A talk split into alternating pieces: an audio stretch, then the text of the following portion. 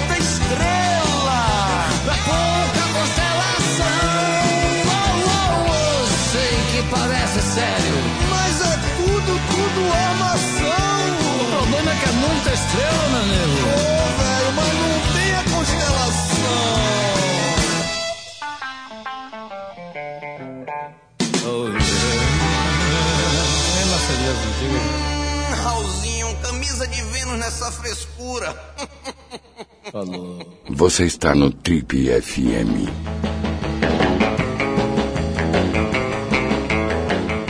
Estamos de volta, esse é o programa de rádio da revista Trip, o Trip FM. E como a gente informou aqui no começo do programa, hoje a gente começa uma série de quatro programas especiais sobre futebol. Aproveitando que grande parte da atenção da, da galera está voltada nos próximos 30 dias para a Copa do Mundo, que começou hoje, aliás, a gente abre essa série relembrando algumas entrevistas importantes que a gente fez com gente ligada ao futebol. Em setembro de 2005, por exemplo, a gente trouxe para cá um dos principais jornalistas esportivos do país, Juca Kfouri. Vamos ouvir esse papo.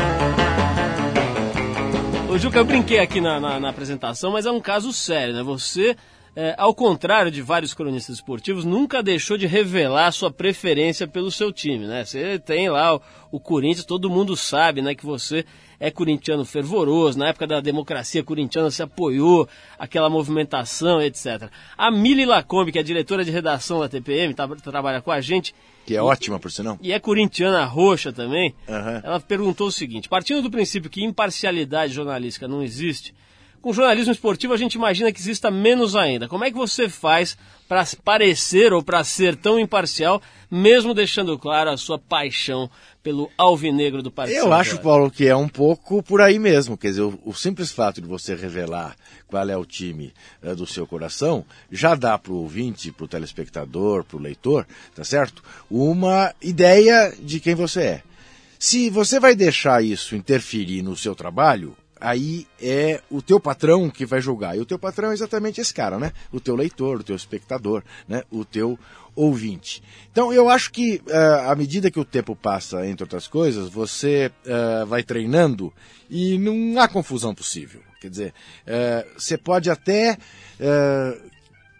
imaginar que o meu tom de voz ao comentar um gol contra o Corinthians é diferente do meu tom de voz ao comentar um gol a favor do Corinthians. Mas a descrição do gol, essa vai ser igual em qualquer circunstância. Juca, eu falei aqui sobre essa questão de fazer inimigos na medida em que você coloca a sua opinião com clareza, É. com firmeza, né? A gente sabe, eu já vi polêmicas grandes aí, é, é, principalmente com a cartolagem, né? Você não Sim. economiza adjetivos para qualificar certos... é, Inqualificáveis. é, seria até, é, acho que seria até tipificar, né? Porque é uma Isso. coisa meio, os caras são tão delinquentes, né? Que Isso. é tipificação jurídica, mas você não, não economiza na hora de, de qualificar a cartolagem. Tem uma raça aí no futebol que é um negócio impressionante. A cara dos caras, você já vê. Eu não acompanho o futebol, mas a hora que eles aparecem na televisão, você vê que o cara parece o Corleone nos piores dias, né? Eles recuperam a- a- aquelas análises, né, aquela teoria preconceituosa do Lombroso. né? Lombrosiano, exatamente. Quer dizer, como é que é? Tem, tem algum episódio que você é, é, pode lembrar aqui com a gente que você ficou preocupado, que você sentiu pressão pesada, ameaças, etc., quando Paulo. você fez uma crítica? Paulo, basta te dizer o seguinte: houve uma, um episódio que é ridículo, da medida inclusive da burrice deles. Em 98, quando eu era colunista da Folha de São Paulo, eh, a FIFA simplesmente me mandou uma carta dizendo que, infelizmente, não poderemos conceder credencial para a cobertura da Copa da França. Isso que eu já tinha feito quatro Copas anteriores, né? eh, e nunca tinha tido problema, e tá estava trabalhando no jornal eh, de maior circulação do país. Qual era a justificativa né, para eu não ir? E aí, mexe daqui, mexe de lá, você descobre né, que tinha sido por interferência aqui do Brasil. Significou o seguinte: quatro dias depois, eh, diante de uma grita que acabou sendo mundial, porque aí as associações internacionais de imprensa e tal, todas né, se mobilizaram dizendo que era um absurdo que eu, que eu não pudesse ser credenciado porque era crítico em relação à cartolagem, eles recuaram né, e me deram a credencial. O que aconteceu? Eles transformaram uma, uma polêmica de paróquia, né, aqui dentro do Brasil, numa questão mundial. Então, para você ter uma ideia, eu fui ser credenciado, eu fui me credenciar na França, em Paris, e foi o único caso de um jornalista ter a sua, o seu credenciamento coberto pela imprensa. entendeu? Tinha uma TV sueca, tinha uma TV alemã, cobrindo o meu credenciamento. Era ridículo, porque eles queriam ver se de fato eu ia me credenciar. Agora, Juca, nesse caso a coisa fica até mais fácil, como você mesmo disse, pela burrice do oponente, né? Aham. Agora, eu, eu presenciei, inclusive a gente teve aqui eh, recebendo alguns cronistas esportivos famosos e tal, que brigaram com você por Sim. ocasião de comentários seus com relação a merchandising Sim. nos programas de, de esportes, né? Você defendeu eh, eh, fortemente a tese de que o jornalista esportivo não deve O fazer jornalista não deve fazer. Jornalista de uma forma geral. Não né? deve fazer. Não. Agora, o, o- teve, uma re- teve uma reação Sem dúvida, e violenta, natural, né? claro. Como é que foi esse episódio? Que de repente, uma coisa é você, vamos dizer, brigar com cartola de futebol, com aquele sujeito que parece uma caricatura mal acabada do Corleone. Outra coisa é o teu colega, que às vezes está na mesma emissora, ou que foi seu colega de redação Ô, semana Paulo, passada, vir com todas as, as conto, garras pra te cima. conto só um episódio é, que eu suponho que você nem saiba, mas que te envolve. Ah, ah, esta coisa chegou a um tal ponto, porque é tal história, ninguém gosta de ouvir verdades, né? Então, o nego reagiu, reagiu com todas as armas, porque como é que ele quer tirar o nosso, o nosso ganha-pão, né? É, é claro que é incompatível, que há um conflito óbvio de interesse entre você fazer jornalismo e você ser garoto propaganda ao mesmo tempo. Isso aí, o ouvinte, o leitor da Trip, o ouvinte dos programas, é, é, é uma questão de pensar, quer dizer, posso eu ser colunista econômico e fazer é, propaganda de banco? É, quando eu falar mal de um outro banco que não seja o que eu faço propaganda, o que você vai pensar de mim? Não é? E vice-versa. Quando eu elogiar o banco para o qual eu faço propaganda, o que, que você vai achar? Tá falando isso porque é pago por aquele banco. Pra... A mesma coisa é no, é no futebol. Quer dizer, como é que eu posso falar eh, de uma cerveja que patrocina a seleção brasileira? De um produto esportivo que patrocina a seleção brasileira? Não é? E como é que eu critico a seleção brasileira ou o dirigente da seleção brasileira que vende o patrocínio? Agora, Estávamos ambos num Roda Viva. Há quanto tempo que não nos víamos eh, naquele Roda Viva? Vários anos. né? Há vários anos. Eh, eh, nem sequer nos encontramos antes de começar o programa. Quando eu cheguei no estúdio, você já estava do outro lado. Aí, de repente, no meio do programa, você fez uma pergunta desse estilo pro Filipão. Isso. O que, que ele achava de jornalista que fazia propaganda? E ele deu lá a resposta. Você sabe que você levou um cacete bem levado, dizendo que você era pau mandado? Que aquilo, aquilo tinha sido combinado comigo? Quer dizer, então você tem a medida da loucura, da loucura e do absoluto disparate, né? Que é o que essa gente quer defender o indefensável, né? Que no fundo essa gente quer o quê? Essa gente quer ganhar esse dinheiro sendo garoto propaganda e ter ao mesmo tempo uma coisa que jamais terá, que é credibilidade, que é respeitabilidade. Não terá, porque é incompatível. Não é? Como é que você está no meio de um debate, no meio de uma entrevista, e você para para fazer um anúncio e quer que a pessoa te respeite como jornalista? Não vai te respeitar.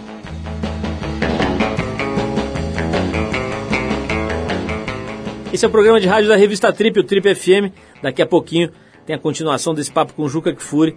Mas antes a gente vai tocar mais uma música. A gente separou aqui o cantor Ben Harper e um dos seus primeiros sucessos, Burn One Down. Depois do Ben Harper, mais Juca Kfouri com a gente.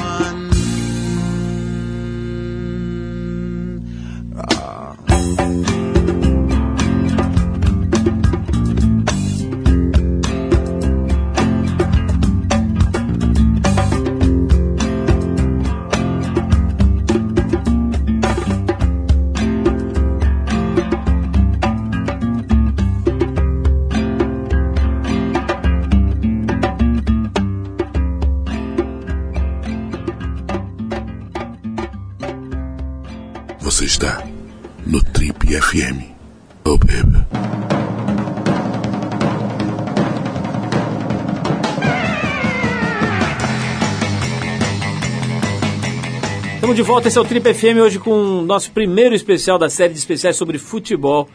Relembrando hoje aqui a entrevista que a gente fez em 2005 com um jornalista esportivo, um dos caras que mais emitem opiniões, não tem medo de se posicionar. Estamos falando de Juca Kfouri, vamos ouvir mais. Bom, pessoal, estamos de volta hoje. O Trip entrevista Juca Kfouri, uma figura mais do que conhecida no jornalismo de uma forma geral e especificamente no jornalismo esportivo. Aliás, Juca, já falando, pegando esse, esse gancho de cara, engraçado porque vendo aqui o retrospecto da sua carreira, né? Você começou é, é, na Abril no, de, no, departamento de documentação, foi para Placar, portanto uma revista na época muito forte, né? De futebol e tal.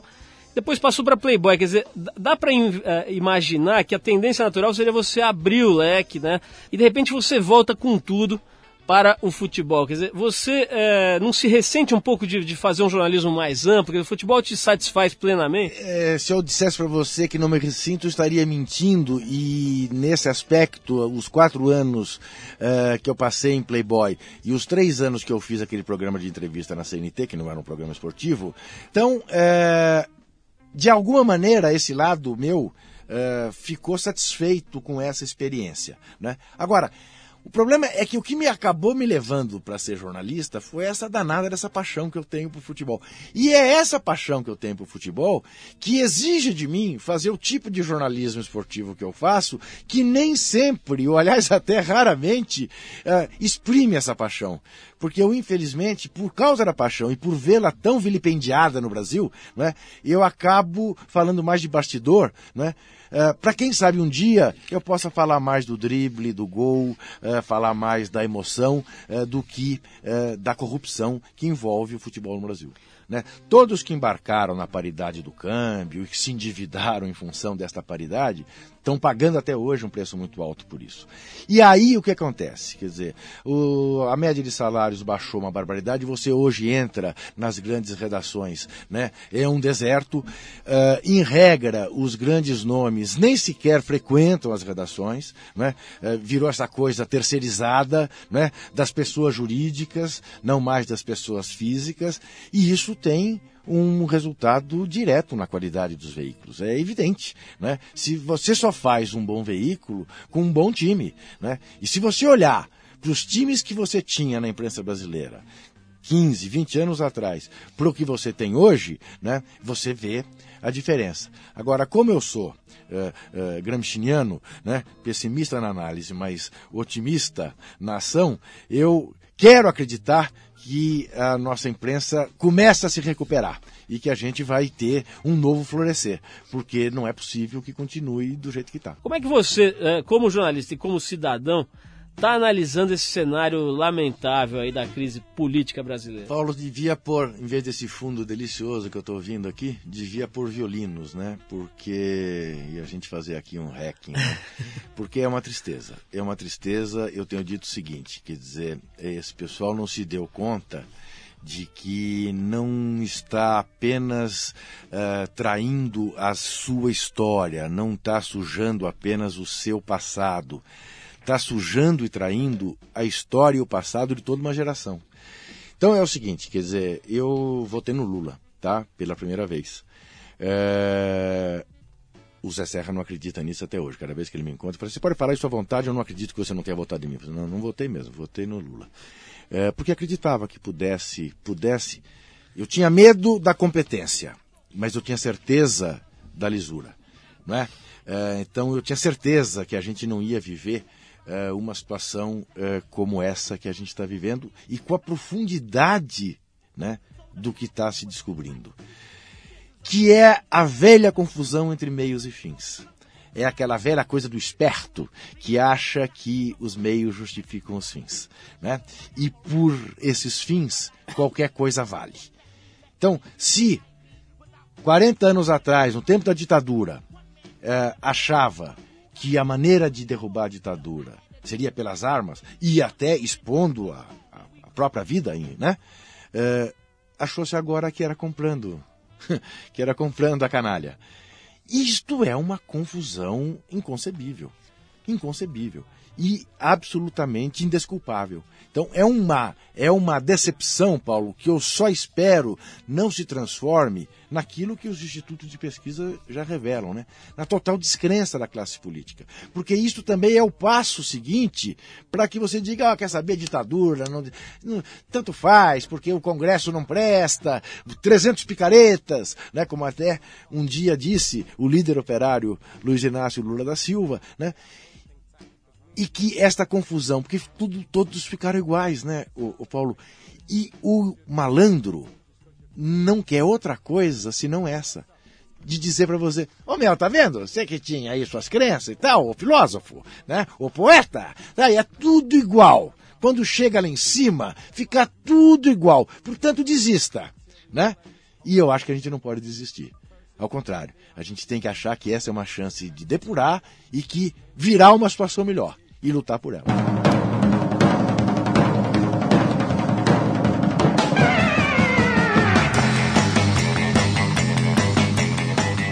É isso, pessoal. Essa foi a primeira parte do nosso especial sobre futebol. Durante a Copa do Mundo, a gente vai fazer uma série de quatro programas sobre futebol, relembrando a participação de grandes nomes ligados ao esporte aqui no programa. Daqui a pouco, a gente relembra o papo que a gente teve em outubro de 2004 com o Kleber Machado, hoje um dos principais locutores de futebol da Globo.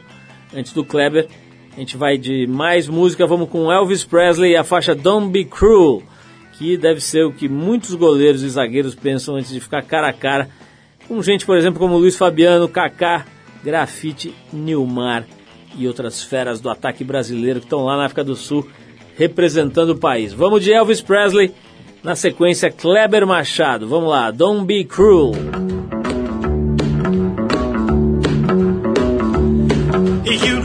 I can be found sitting home all alone. If you can't come around, at least please telephone. Don't be cruel to who heart is true. Baby, if I made you mad for something I might have said, please don't forget my past. The future looks bright ahead. Don't be cruel heart is true. I don't want no other love, baby. It's just you I'm thinking of. Mm, don't stop thinking of me. Don't make me feel this way. Come on over here and love me. You know what I want to say. Don't be cruel to who heart is true. Why should we be apart? I really love you, baby, cross my heart. Let's walk up to the preacher and let's say I do. Then you'll know you'll have me, and I know that I'll have you. Don't be cruel to who heart is true. I don't want no baby, it's just you I'm thinking of. Don't be cruel to who heart is true. Don't be cruel to who heart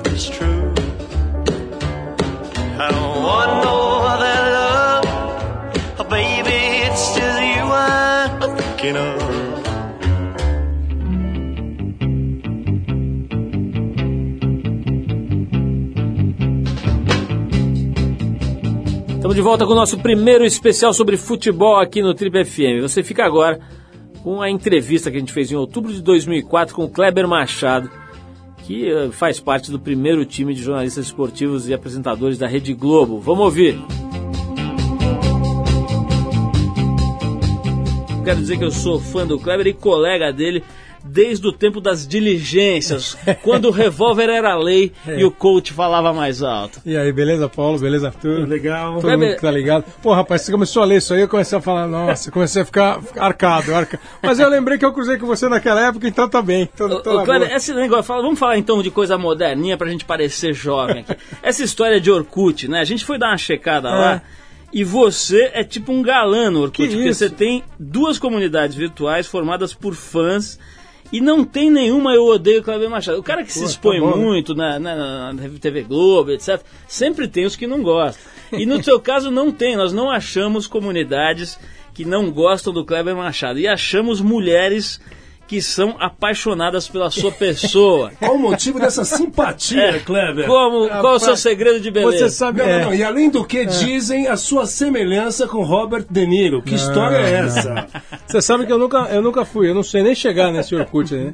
Eu sou, Você eu- nunca entrou lá não, pra não, ver? não, não, não sei entrar. Eu, na verdade, eu ando com muita caneta no bolso porque eu, eu não sei usar computador e de vez em quando preciso escrever, né? Olha- Então eu não sei, não. Mas me falaram que eu tinha aí uma, umas comunidades, mas não sei nem chegar perto. Agora, tô agradecido ao pessoal, não tem nenhum eu odeio, já tá bom. Não, eu vou te dar Eu uma- gosto mais ou menos, tem alguma? Não, eu vou te dar uma ótima notícia. Uma É. das comunidades se chama Eu Prefiro Kleber Machado. É, essa aí era meio Quer dizer, nós, nós não vamos nem entrar em detalhes Do sobre porquê, essa né? comunidade. Mas olha só, Kleber, além da, da- da simpatia que parece ser aí uma, uma das suas eh, qualidades e ferramentas de trabalho, inclusive, né? A maioria do, do, do pessoal, dos seus fãs, eh, coloca lá na- na- nos depoimentos do Hum. Orkut que considera você um narrador engraçado, que se diverte com o trabalho É. e acaba usando bom humor. Isso foi um negócio trabalhado ou um negócio que com o tempo foi brotando ali, vontade de fazer uma graça, uma piada? Pois é, rapaz, sabe que eu te- tenho um negócio assim, esse negócio de narrar jogo, narrar esporte e tal, eu nunca vou fazer um jogo bravo, né? Assim, não é que você não vai bravo, às vezes tem jogos que fazem, "Oh, esse jogo aí é ruim, né? Mas eu nunca vou fazer uma transmissão achando ruim, que eu acho muito legal fazer, sempre achei muito bacana fazer. Então eu vou na boa. Eu acho que tem na- nessa história recente aí de transmissão esportiva, é, tem três caras que são os caras mais importantes, que eu acho que são o Galvão Bueno, o Luciano Vale e o Silvio Luiz. O, o detalhe do Silvio Luiz é exatamente o cara que deu uma quebrada naquele ritmo mais. Sisudo, naquela, né? naquela, naquela sisudez, naquela seriedade constante. Mas eu fiz sem querer, eu nunca fiz de propósito. Tem gente que não gosta. Outro dia mesmo lá na televisão, o chefe chegou e falou assim: pô, fica fazendo gracinha. Eu não achei graça. Ah, tá bom, beleza. Mas enfim, é, eu acho que sai naturalmente. E depende muito assim de quem tá fazendo com você, do quanto você se, se entrosa com a pessoa. E acho que tem que sair meio natural. Quando sai alguma coisa que seja engraçado ou curioso, tem que ser meio engraçado. Eu nunca pensei exatamente em fazer por causa disso, não. Mas se tem quem goste, já é legal. Ô Kleber, vo- você está frisando uma coisa que é uma característica sua que foi surgindo, que você disse que nunca planejou. Agora, a gente vê, por exemplo, no rádio, pelo menos na época que eu ouvia mais jogo em futebol no rádio e tal, tirando os figurões, os principais que tinham mais personalidade, tinha muito locutor igual, parecido, que você confundia, né? É de, de estilo até, né? Eu acho que o que rola é isso mesmo. Tem um cara que vai e começa a se destacar. E aí a pessoa começa a vir no embalo. Mas eu queria saber, na, na tua pró- própria autocrítica, Ah. Dizer, o que, que é o teu ponto forte e que te dá uma personalidade, um diferencial? E qual é o teu ponto fraco, se é que existe algum? Não, ponto fraco deve existir, evidente que existe. Eu não sei dizer, se eu soubesse exatamente quais eram quais são os pontos fracos, eu ainda tentava corrigir, né? Mas acho que às vezes assim, de ponto fraco, de vez em quando eu posso dar uma desconcentrada no jogo, de vez em quando eu posso falar de alguma coisa que não tem muito a ver com a bola rolando ali, e aí quando eu olho a bola tá chegando na área, aí você quase dança e tal. Eu acho que po- ponto, se é que é ponto forte, eu procuro fazer de um jeito muito natural, Paulo. Se eu tô aqui conversando com você, é mais ou menos como eu vou fazer uma transmissão, né? Mais relax, mais relaxado. relax Na sala de casa, né? sei lá, né, É um convidado ah, dentro de é- casa. é- eu acho que futebol e esporte muita gente conhece, todo mundo conhece, sem você deixar de lado o cara que não conhece, a pessoa que está lá vendo um evento porque é um evento que de alguma maneira interessou, e você precisa dar uma explicadinha um pouco menos né, é, futebolês, vai, para falar de futebol. Mas eu acho que eu faço, eu tento fazer de um jeito muito descontraído, como se eu estivesse conversando, sem deixar de usar a técnica básica que é, sei lá, a bola tá chegando na área, você tem que crescer, você tem que subir, você tem que fazer o cara que tá vendo, tentar fazer pelo menos, ele se interessar por aquilo e ele vibrar com aquilo, né? Na medida em que o jogo. E não esporte- zapear também, né? É, pois é, pois é. né? De preferência não, né?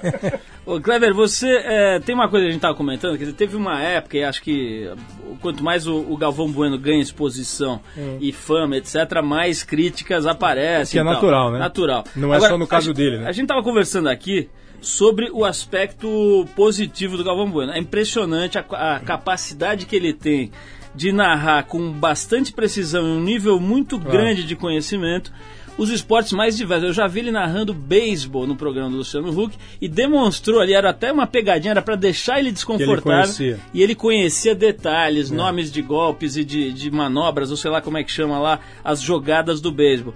Como é que você, que, que, vamos dizer, trabalha nessa mesma seara, como é que você faz para conseguir chegar num jogo de basquete, numa luta de jiu-jitsu, ou sei lá, em que tipo de competição, ou até no carnaval, e não dar muita bola fora, segurar as pontas? Ó, Paulo, é, é, eu falei do Silvio, do Galvão e do Luciano, né? Eu acho, por exemplo, o Silvio foi o cara da descontração, de ser um, um showman, vai, um animador daquilo que ele estava fazendo, que era um jogo de futebol, daquilo que ele faz. As expressões fantásticas Né? dele. E né? daí ti- e tirar uma, uma- uns lances que não tem muito a ver com o jogo, essa até a minha cozinheira fazia, ou pelas barbas do profeta, Pelas enfim, barbas do e fazer uma brincadeira e tirar uma onda com, com aquilo lá. O Luciano, eu acho que o Luciano é a vibração, né? O Luciano é aquele vozeirão, A paixão. e a vibração de, de botar aquilo tudo pra cima. E o Galvão, o Galvão acho que é uma mescla, o Galvão é tecnicamente o cara que tem isso que você está falando. O Galvão sabe o que ele está fazendo, o Galvão tem um timing muito grande. O, o Galvão, se você tiver é, independentemente de você gostar ou não do Galvão, e, e se você analisar friamente, você está vendo o jogo e de repente você desconcentra e começa a ler uma revista. A hora que o jogo começa a esquentar, ele dá um determinado ritmo na narração dele que você acaba olhando para a televisão. Né? Entra na corrente. Ele entra, ele, ele consegue trazer você, e eu acho que isso é fundamental. O fato, o, o- você tá ligado, você tá sabendo o que você vai fazer. Eu acho que primeiro, é, nessa profissão de esporte, você tem que gostar de esporte. Eu fico vendo esporte na minha casa. né? eu assisto jogo, eu assisto. Lê revistas. Eu- eu- tudo que faz eu- que pesquisa na puder. internet também. Se eu achar que, que é importante, que eu preciso saber, que eu tenho que é, checar alguma coisa. Tá eu bem vou. pautado ali. Eu, eu, eu, eu procuro estar por dentro do que está acontecendo. Independentemente de eu ir narrar um jogo, um esporte ou não, né? Você tem que mais ou menos estar sabendo. Porque quando você não sabe, aí eu tenho que. Se eu vou fazer uma transmissão de surf e eu não sei, eu vou chegar em você, eu vou chegar, vem cá, vamos lá, vamos fazer. O que, que é isso, o que, que é aquilo, a hora que o cara fizer aquilo, aquilo outro. Não As fingir manobras, que sabe quando não E sabe, não tá? fingir que eu sei quando eu não sei, Exatamente. entendeu? Eu não fingir que eu sei. Não adianta eu querer dizer o que, que é a evolução da escola de samba tal não está boa. Eu não sei o que, que é, eu não sei determinar se a evolução está boa ou não. Entendeu? Entendi. Você Por faz isso o tem intérprete é, daquilo, o- né? o- e, e na o hora filtro que... da coisa, né? É, e vou perguntar pro cara que tá lá comigo, que é o comentarista, o que eu, a minha dúvida pode ser a dúvida de quem tá vendo, entendeu? A expertise do cara. Pois é, né? pois Isso é.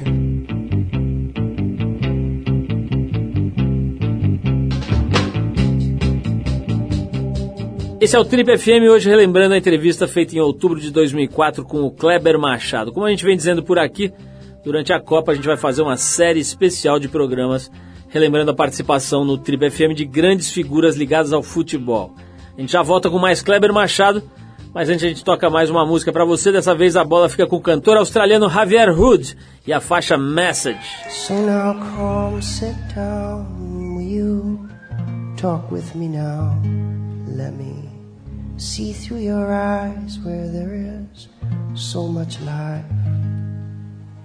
We are biding our time for these myths to unwind. These changes we will confront.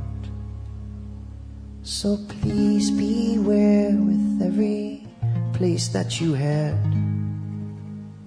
Look to your soul for these things that you know. For the trees that we see cannot forever breathe with the changes they will confront.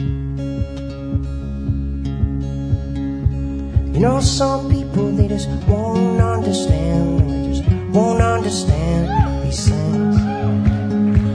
Thank you for your message, but I don't understand, I just won't understand these things.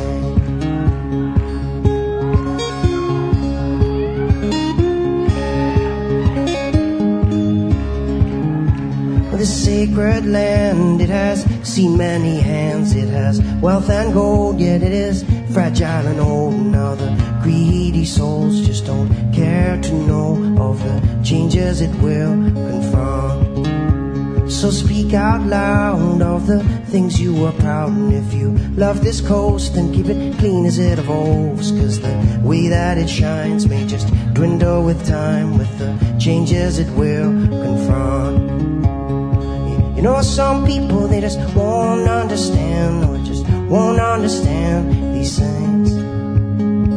Thank you for your message, but I don't understand, or just won't understand these things. Yeah. You know, some people they just won't understand, or just won't understand these things. Thank you for your message, but I don't understand, or just won't understand these things.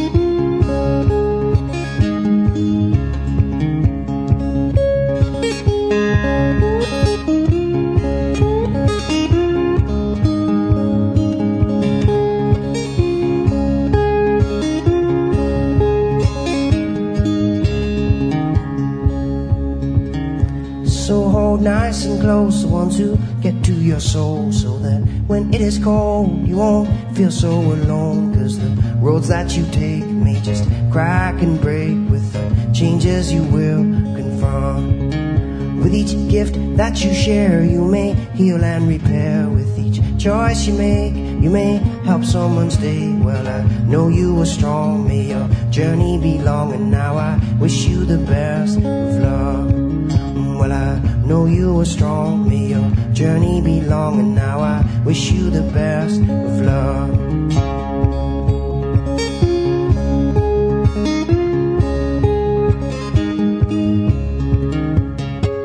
Você está no Trip FM.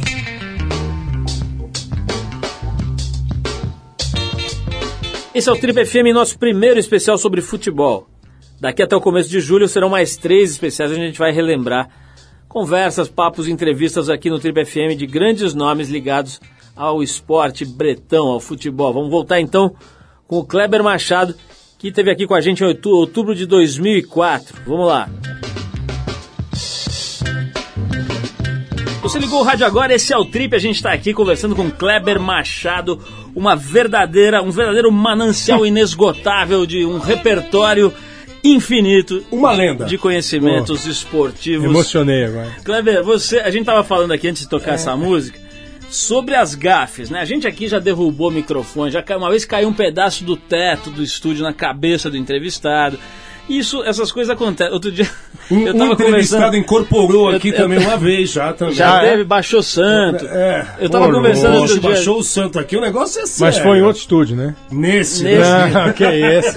Olha, outro dia eu tava conversando com o pessoal da, da, da Isto É, nossos colegas lá da Isto É, e disseram que um dia estava tendo um almoço na sala da presidência da Isto É, com uma entrevista rolando, com um ministro e tal.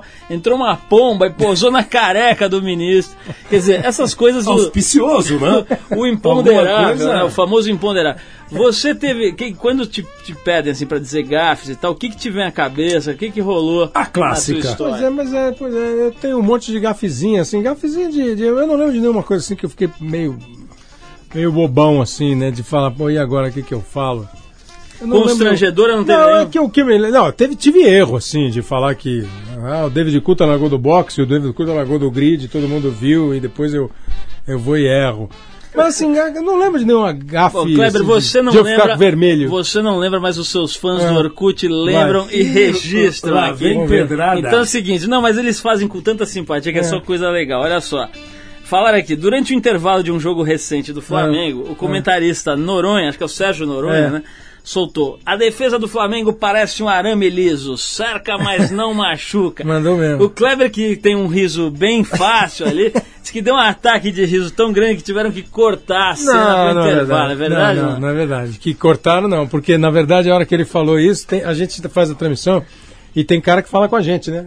É, É. O coordenador que está na televisão ponto e o coordenador que está no caminhão ali no estádio. Os caras começaram a fazer onda com o que ele falou. Ah, Noronha, cerca, mas não machuca. Que isso? Eu dei risada, mas não dei. Eu dei risada muito uma vez, eu tava. Aí eu dei risada mesmo, mas ninguém nem percebeu, porque a câmera não estava na gente. Que o, eu estava fazendo abertura da transmissão do Maracanã e o Arnaldo César Coelho começou a ficar na frente do monitor, fazendo gesto, conversando com não sei quem. Eu calmamente me dirigi a ele, dei três empurrão nele assim. Aí o Casagrande tava do lado, começou a dar risada, aí eu comecei a dar risada e quase que eu não levei, entendeu? Você tem essa coisa de que você estava falando da naturalidade que a gente percebe muito claramente nas narrações e na- na- agora batendo esse papo. Agora, a gente tem a sensação muito clara de que a grande escola para isso é o rádio, né? A gente é suspeito para falar que a gente adora isso aqui, faz É, isso aqui claro. há 20 anos. Como é que é essa história do rádio servir de escola para os grandes profissionais, profissionais de televisão? Por que, que isso acontece, já que pô, são ambientes bastante diferenciados? Né? Ó, eu vou, eu vou ousar dizer que isso não é mais tão verdade. É, eu acho que muita gente fica, fica brava, mas acho que já foi. O rádio ele ensina basicamente o- a técnica do improviso, a capacidade do improviso, né, de você falar, por exemplo, na época que eu trabalhava na Rádio Globo, a abertura da transmissão, o jogo era quatro da tarde, a abertura da transmissão era meio-dia. Então, do meio-dia às quatro, você tinha que falar. E o narrador fala, e o cara que faz a abertura fala, e o repórter entra. Brincar com o imaginário, né? Né? Então, e, e arrumar assunto, e arrumar tema, e arrumar uma curiosidade para você fazer uma entrevista. Por exemplo, lá na Gazeta, eu acho que a Gazeta, não sei como está hoje, saí de lá faz tempo, saí de lá em 88, né? Mas a Gazeta era um lugar, por exemplo, para trabalhar, que se você tivesse algum jeito para o negócio, você teria muito a evoluir na Gazeta. Porque naquele tempo você tinha condições poucas para fazer um programa, para produzir um programa. Você fazia com a gente aquele sábado à tarde, não fazia de vez em Fazia, quando? fazia a gente. eu- Sábado eu- Esporte, é, né? Faz tanto tempo que eu já nem lembro mais. Mas eu sei que a gente era. fazia algumas coisas juntos lá. Aquele Três programa, décadas, pô, né? aquele programa começava às três da tarde e acabava às oito da noite. Tinha dia de você sentar lá e ficar entrevistando um cara atrás do outro. É. E aí você ia chamar um VT, o VT às vezes não entrava, aí o cara para te avi- e não tinha ponto. Então o cara para te avisar que é, não era para chamar o VT, ele fazia para você o sinal assim de enrola, ou o cara começava a nadar ali que era para você chamar o VT da natação. Então você lá obrigatoriamente você tinha que pensar. O cara abriu um jornal, o jornal tinha 30 de produção, o cara fala assim: temos 20, estão 10 sobrando. Nesses 10, os caras que estão apresentando o programa têm que se virar. Né?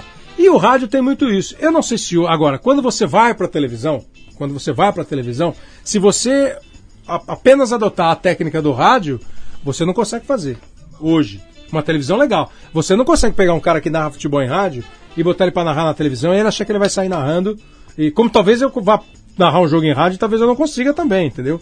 É, você não pega um repórter de rádio e põe ele na TV e ele não faz um texto que case com a imagem, ele tá quebrado. Quer dizer, a diferenciação vai, vai se sofisticando. Eu, eu acho tempo. que sim. Na medida em que os dois veículos vão andando, vão evoluindo, e que você tem na televisão um. A, televisão não tem jeito. Eu não posso falar assim. E a janela estava aberta e o cara está mostrando o céu. Não, não dá, né? Esse tipo de adaptação é importante. O rádio é uma baita escola e é lindo de fazer, é um veículo delicioso de fazer, entendeu?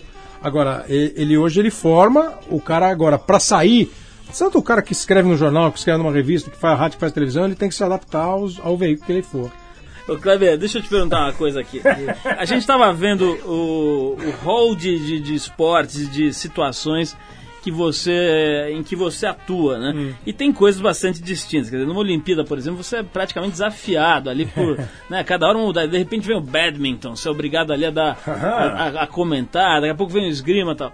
É, qual o esporte, quer dizer, do- obviamente tirando o futebol, que parece Uhum. ser a tua a vocação mais natural, qual o esporte que você gosta ali, se sente à vontade narra com mais satisfação? Eu acho assim, o vôlei e o basquete são esportes muito legais de você fazer. O ba- basquete mais ainda. É a pena que o basquete tem menos, pouco espaço, né? não tem muito espaço. Mas o basquete é um jogo, um ritmo muito forte, ele é vibrante. Ele não acaba nunca, né? Uma vez o, o Edivar Simões, técnico, falou isso. Falou assim, Pô, o basquete é o único esporte que não acaba quando acaba. Porque eu chuto uma bola, a bola já está no ar, acaba o tempo, a bola cai e vale o ponto. É verdade. Depois de ter acabado. Então um jogo de basquete bem jogado é muito legal. Os e 30 aí- segundos mais longos que não é? existem. E né? é, quando começa a pedir tempo. Nossa. E é bom de narrar. O voleibol também.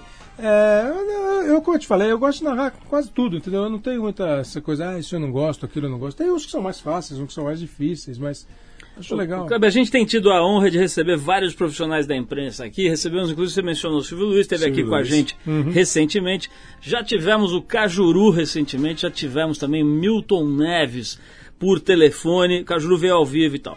É, e com esses profissionais, especialmente com o Cajuru e com o Silvio Luiz, Uhum. eu conversei sobre uma questão que tem sido bastante polêmica aí, foi assunto de revistas especializadas, etc. É. Que é o tal do merchandola É. né? Quer dizer, jornalistas, eh, narradores, etc., que topam e os que não topam É. fazer merchandise. Você tem opinião sobre isso? Acha que dá para encarar, fazer de vez em quando, sem eh, queimar o filme da credibilidade, ou é uma coisa que tem que vetar e virar as costas? Por exemplo, no nosso caso lá na Globo é muito fácil essa questão porque a gente não pode. É proibido A mesmo. gente não pode, né? A gente não pode. É, não pode fazer fora, não pode fazer lá dentro, não pode fazer nada, entendeu? Quer dizer, você não pode aparecer por exemplo, numa propaganda de Não terno. posso, não posso. Tá. Não posso aparecer em propaganda e antigamente podia até áudio, acho que hoje nem áudio mais, entendeu? Propaganda de banco também, nem Não, pensar. nada, de nada, de nada, nem de nada, né? É, o que tem a ver com comercial, quem trabalha na, na central de jornalismo não pode, não pode. É, então, não, pra gente não pega nada. Eu não acho que seja desonesto fazer, né? Tem gente que acha que beira a desonestidade, eu não acho. Eu acho que faz parte do jogo. Acho que tem que tomar um cuidado, porque você começa de repente a confundir. Você pode correr o risco de confundir as pessoas, né? Porque eu posso falar que a sua camisa é bonita azul, amanhã eu falo que a sua, comida é bonita, a sua camisa é bonita branca, e aí depois ela é bonita amarela, e aí se eu falar que o fulano joga bem ou mal, o cara também pode ficar em dúvida. Fica induzindo as pessoas É, pra... não, é, você fica falando, é, você fica. Não, não é nem induzindo, não. É Sob você, suspeição, né? é você provocar na pessoa a dúvida sobre se o que você está falando é mesmo o que você pensa ou se aquilo é uma questão comercial.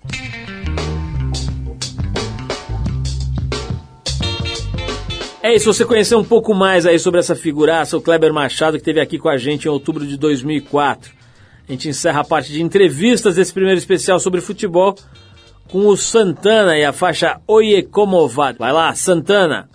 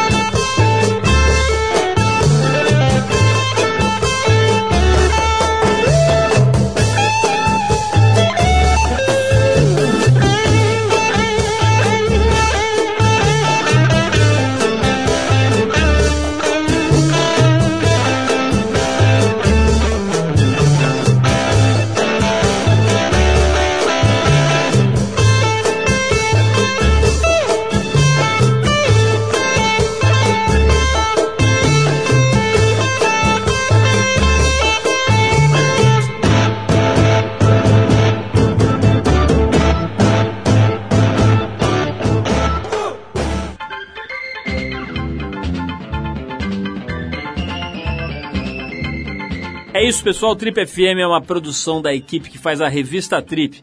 A apresentação é de Paulo Lima, participação excepcional e esporádica de Arthur Veríssimo, produção e edição de Alexandre Potashev. Para falar com a gente, você pode escrever para radio@trip.com.br ou então pode adicionar a gente no Twitter. A gente está lá no Revista Underline Trip.